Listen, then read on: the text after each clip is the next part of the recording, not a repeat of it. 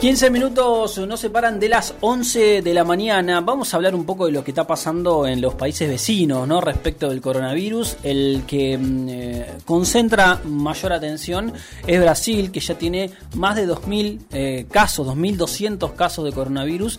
Eh, y Bolsonaro se niega a tomar medidas drásticas. Las medidas las terminan tomando los gobernadores de los diferentes estados. cuando hablamos de medidas drásticas hablamos de cuarentenas, hablamos de cierre de comercio hablamos de tratar de eh, llevar adelante este aislamiento social, cortar con la circulación de gente para que el virus no se siga eh, contagiando. Ayer Jair Bolsonaro dio un mensaje en cadena nacional eh, en el que despertó mucho enojo, mucho repudio, cacerolazos inclusive en los diferentes eh, estados, porque él sigue diciendo que en línea con lo que plantea Donald Trump en los Estados Unidos, la economía no puede pararse y que los brasileños tienen que seguir su vida con normalidad. Vamos a escuchar un fragmento de lo que dijo eh, Jair Bolsonaro, el presidente de Brasil. Nuestra vida tiene que continuar. Los empleos deben ser mantidos. O sustento das famílias deve ser preservado. Devemos sim voltar à normalidade. Algumas poucas autoridades, estaduais e municipais, devem abandonar o conceito de terra arrasada, a proibição de transportes, o fechamento de comércio e o confinamento em massa. O que se passa no mundo tem mostrado que o grupo de risco é o das pessoas acima dos 60 anos. Então, por que fechar escolas? Raros são os casos fatais de pessoas sãs com menos de 40 anos de idade. 90% de nós não teremos qualquer manifestação caso se contamine. Devemos sim é ter extrema preocupação em não transmitir o vírus para os outros, em especial aos nossos queridos pais e avós, respeitando as orientações do Ministério da Saúde. No meu caso particular, pelo meu histórico de atleta, caso fosse contaminado pelo vírus, não precisaria me preocupar. Nada sentiria ou seria, quando muito, acometido de uma gripezinha ou resfriadinho, como bem disse aquele conhecido médico daquela conhecida televisão. Bien, ahí está Jair Bolsonaro volviendo a la idea de la gripecina, ¿no? O resfriadinho, una, una, este, una manera de minimizar una pandemia como la que se está sufriendo en todo el mundo y que en Brasil está pegando fuerte. Tenemos en línea a Eduardo Crespo. Eduardo Crespo es em, eh, académico, es un docente universitario, eh, también, em, bueno, es un especialista en asuntos que tienen que ver con Brasil, que escribió una nota muy interesante en El Economista, se llama Jair Bolsonaro, el hombre más peligroso del mundo, eh, que cuenta cómo esto va a impactar además en, a nivel social, a nivel empleo y a nivel económico en la República Federativa del Brasil. Eduardo, gracias por estos minutos ¿cómo estás? Muy buenos días. Hola, ¿qué tal? Eh, Muy bien. por invitarme al programa. No, por favor, gracias por atendernos. Eh, Eduardo, ¿cómo analizás esta postura de, Jair Bolsonaro de mm, seguir minimizando eh, el impacto que puede llegar a tener el coronavirus en, en, Brasil y teniendo esta mirada bien económica, ¿no? Dice, bueno, no se puede frenar la economía, no se puede exponer a Brasil a la destrucción de empleos. Eh, bueno, tiene dos costados, ¿no? Por un lado, el costado personal, diría que, digamos, este Bolsonaro probablemente, digamos, este, digamos, no quiero caer en psicologismo, pero es alguien que está un poco desequilibrado, él y su entorno, mm. eh, digamos, como que no, no, realmente no, no, no parece mostrar, este, digamos, una, una correlación con la realidad. Por un lado, eso. Pero por otro lado, el tema de que este, me parece que hay un tema estructural, más allá de, digamos, de la locura personal o familiar de los Bolsonaro, que es el hecho de que Brasil tiene más o menos un 40% de informalidad. Claro. Es decir, gente que está en Uber, gente que está eh, vendedores ambulantes, que cualquiera que haya ido a Brasil así, se haya ido un poco más allá de la playa, bueno, en la playa también, ¿no? Se ve eso. Este puede advertir, es decir, es un país que mucha gente vive al día. Este, la interrupción total de las actividades significa hambre inmediato, explosión social y probablemente este, la urgencia por parte del Estado de hacer algo, de tener que asistir a millones de personas Eh, no sé si hay capacidad para hacer eso y por sobre todas las cosas no hay voluntad. Y hay un gobierno que todavía está en una lógica de ajuste, de ajuste, de austeridad, de, corte de gastos, de entonces es un dilema, este, creo que ellos prefieren que haya, bueno, en fin, que sea lo más leve posible, vamos a rezar y, y sigamos para adelante. El tema es que Brasil se enfrenta a una crisis, eh, digamos, bueno, a los epidemiólogos difieren en función, no entre, entre ellos, sino básicamente en función de cuáles sean las medidas adoptadas. Mm. Eh, pero Brasil puede llegar a tener un millón de muertos. Claro. Este, esto lo, puede incluso más, porque las condiciones higiénicas, por ejemplo, en los barrios más en favelas, este, etcétera, son paupérrimas, no hay, digamos, eh, saneamiento básico, ¿no? Es decir, en lugar, hay algunos lugares donde no hay agua. Entonces, este, digamos, Brasil puede encontrarse frente a una catástrofe mayúscula. Eh, en ese marco, diría que tampoco creo que le den mucha este, bola, para decirlo así, a Bolsonaro.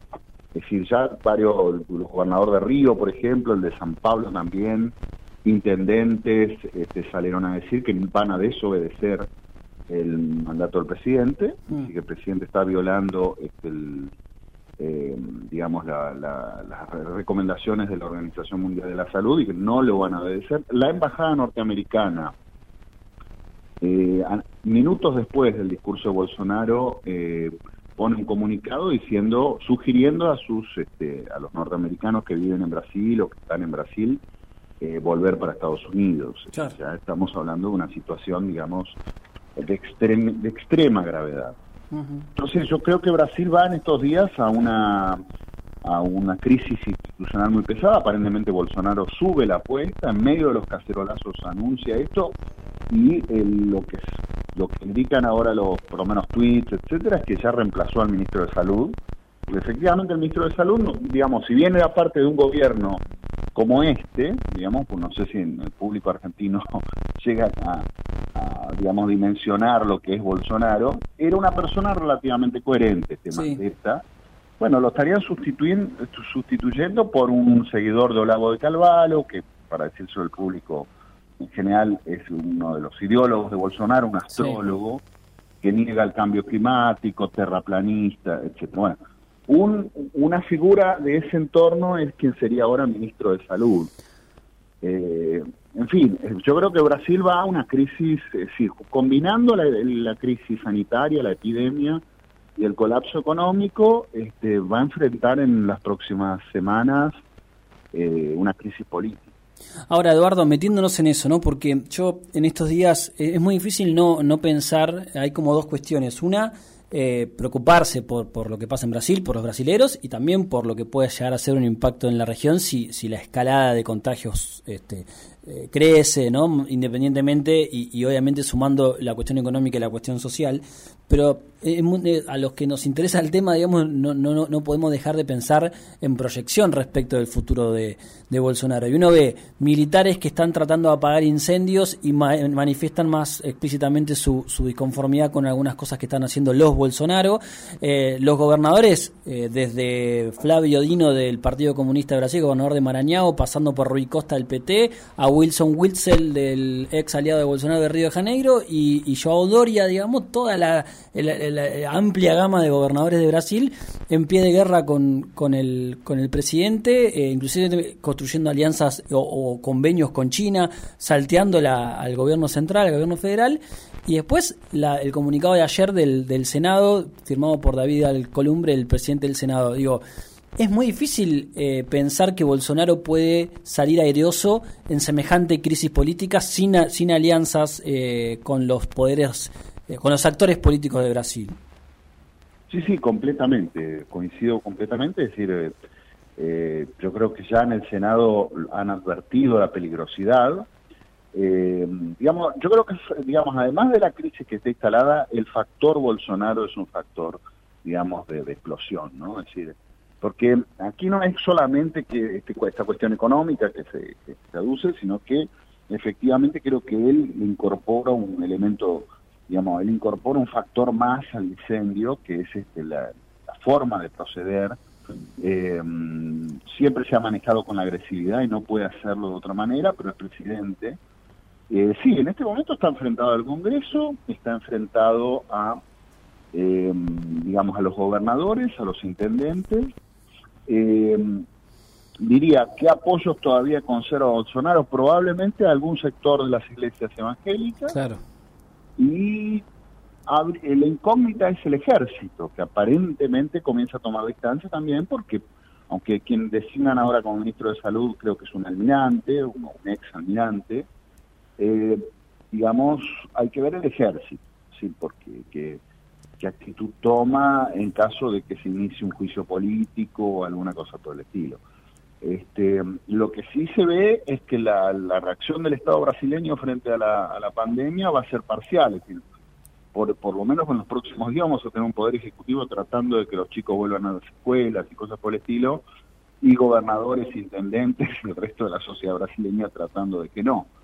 Entonces, este, pero bueno, el, el tema es que si los epidemiólogos tienen razón, eh, también la población va a empezar a ver que lo que plantea el presidente es absurdo. Es decir, lo que se está diciendo es que a mediados de abril el sistema de salud estalla, y que Brasil entra en una crisis que va a ser mayor, como lo que se está viendo ahora en Estados Unidos, algo que empieza a explotar de manera descontrolada. Este, pero en un país con mucho menos recursos y condiciones para atender el problema que Estados Unidos. Entonces creo que la situación de Bolsonaro es insustentable. Sí, em, yo pensaba también cuál es la percepción de la, de la población, ¿no? Leí algunas encuestas, eh, creo que fue eh, Ibope, que dice que publicó que el 22% de los consultados votaría a los candidatos de Bolsonaro en las elecciones municipales de fin de año, si es que todo transcurre con normalidad y se puede desarrollar, y que hay un 33% que destaca la, forma en que Bolsonaro, esto desde Datafolia, eh, la forma en que Bolsonaro afrontó esta crisis, digamos. ¿Hay todavía un núcleo duro que lo sostiene?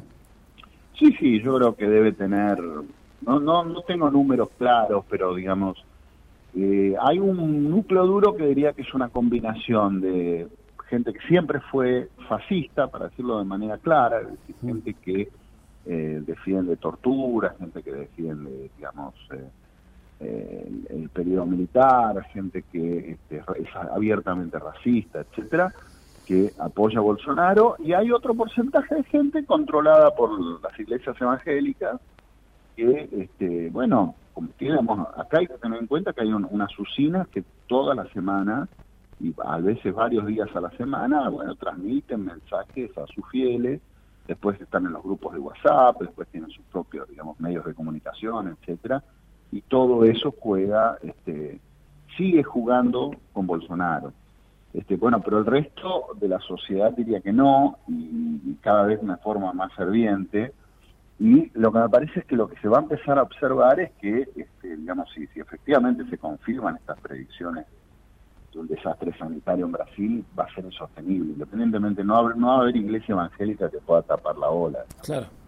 Claro. Em, Eduardo, la, última, ¿cuál crees que puede llegar a ser el impacto económico de, esta crisis en, Brasil? No, va a ser un desastre, ya lo es. Eh, hay algunos indicios de que por ejemplo, eh, ya hay hambre en alguna favela. Eh, también este es otro factor, ¿no? Este factor, digamos, de eh, esta informalidad en Brasil coincide con un peso importante del crimen organizado. Claro. Este, que acá estamos hablando ya de grupos del crimen organizado, sean narcotraficantes o milicias, digamos, no, no es tan fácil distinguirlas, pero son cosas un poco diferentes, están haciendo toque de queda, por ejemplo, en la favela, ¿no? Con gente con hambre.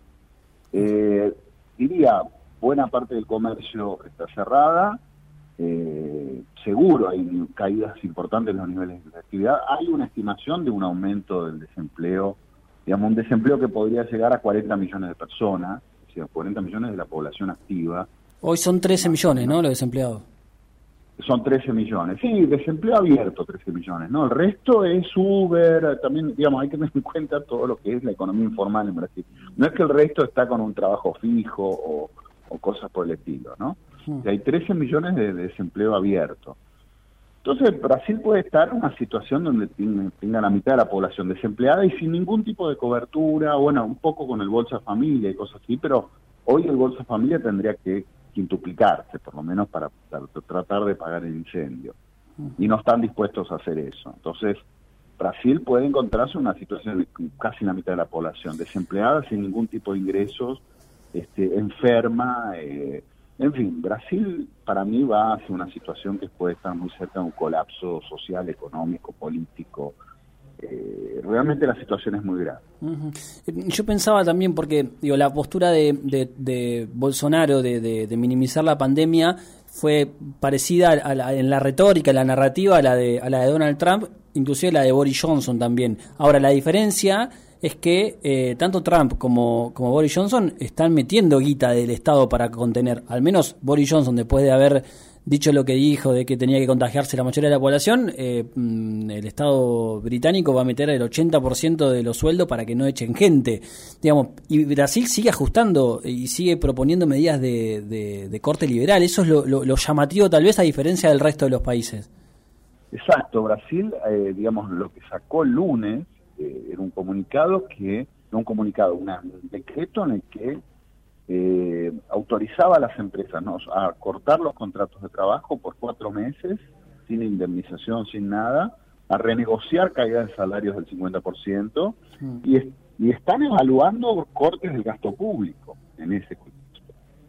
Entonces diría, Brasil es el país que me parece que está frente a esta situación, frente a, a digamos, un caso mayor, digamos, más próximo a lo que sería una explosión en todo sentido un colapso económico generalizado. Realmente, eh, aquí sí entra también el factor, este, digamos, ideológico, ¿no? Es decir, hay una élite en Brasil que está un poco, digamos, eh, compró casi sin, este, digamos, sin ningún elemento crítico eh, el neoliberalismo y no está dispuesto a soltar eso, incluso explícitamente dice que, bueno, sí, para que esto siga adelante, si tienen que morir cuantos miles de personas, no hay problema. Paciencia. Lo que pasa es que aparentemente no van a ser unos pocos miles, cinco mil, seis mil. van a ser millones. que puede, es algo que puede estar acercándose a las decenas de miles y eventualmente millones. Realmente estamos frente a un, cuadro, eh, diría, una explosión social en Brasil no es improbable en los próximos meses. Eduardo, clarísimo, muchísimas gracias por estos minutos. No, gracias a ustedes. Un gran abrazo. Eduardo Crespo es doctor en Economía, profesor de la Universidad Federal de Río de Janeiro y de la Universidad de Moreno, eh, dando un panorama, eh, digamos, catastrófico respecto a lo que puede llegar a venir en Brasil. Bolsonaro sigue empecinado en no este, tomar medidas drásticas, inclusive eh, plantea a la población que, siga su vida normal, que abran sus comercios, inclusive que puedan volver a las clases los, los chicos. Bueno, esto no cuenta con el apoyo de los gobernadores y los alcaldes, que son los que tienen que controlar el, territorio. 11 de la mañana, dos minutos.